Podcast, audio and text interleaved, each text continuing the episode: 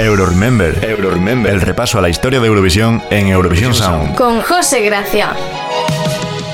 Buenas, soy José Gracia y en esta sección recordaremos los festivales de ediciones anteriores para conocer toda su historia y sus mejores anécdotas. Esta semana viajaremos hasta la mitad de los 70, en la penúltima victoria de los Países Bajos. El 3 de abril de 1976 se celebró la 21 edición del Festival de Eurovisión en el Netherlands Congress Centrum de La Haya, presentada por la ganadora de 1957, Cory Broken. 18 países participaron en esta edición, Austria y Grecia regresaron al concurso, mientras que Malta, Suecia y Turquía decidieron retirarse. El escenario, diseñado por Roland de Groot, estaba formado por una base rectangular decorada con un gran círculo negro, que en su centro tenía otro círculo rojo. Además, contaba con una especie de escalones retráctiles y el fondo del escenario estaba decorado con unos paneles móviles que cambiaban con cada candidatura. Este fondo cambiaba de color gracias a la iluminación. La orquesta se sitúa en el foso, justo enfrente del escenario. El top 3 de la edición quedó así. En tercer lugar, con 93 puntos, Mónaco, con Marie Christie y su Toi, La Musique et Moi.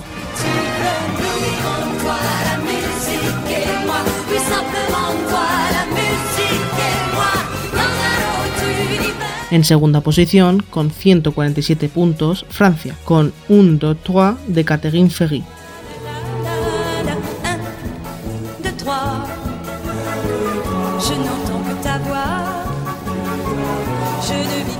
Y en primera posición, con 164 puntos, Reino Unido y su Save Your Kisses for Me de los Brotherhood of Men.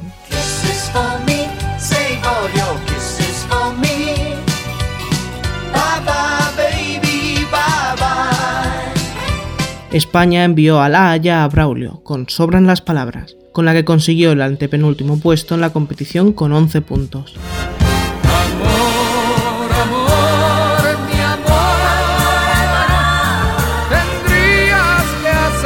Esta edición fue la primera en la que la UER permitió que pistas musicales pregrabadas acompañaran a la orquesta durante las actuaciones, solo si ésta no era capaz de reproducir esos sonidos.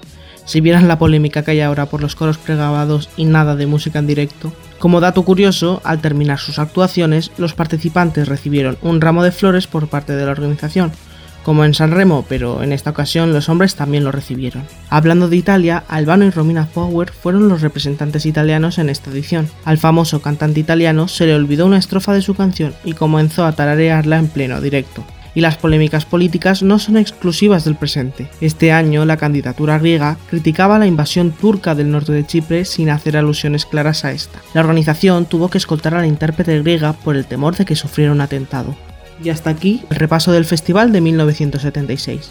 Ahora nos quedamos con Marie Christie y su Toi, La Musique et Moi. Recuerda que dentro de unas semanas volveremos a recordar y desentrañar la historia de alguno de los festivales de Eurovisión. Euroremember, Euroremember. Con José Gracia.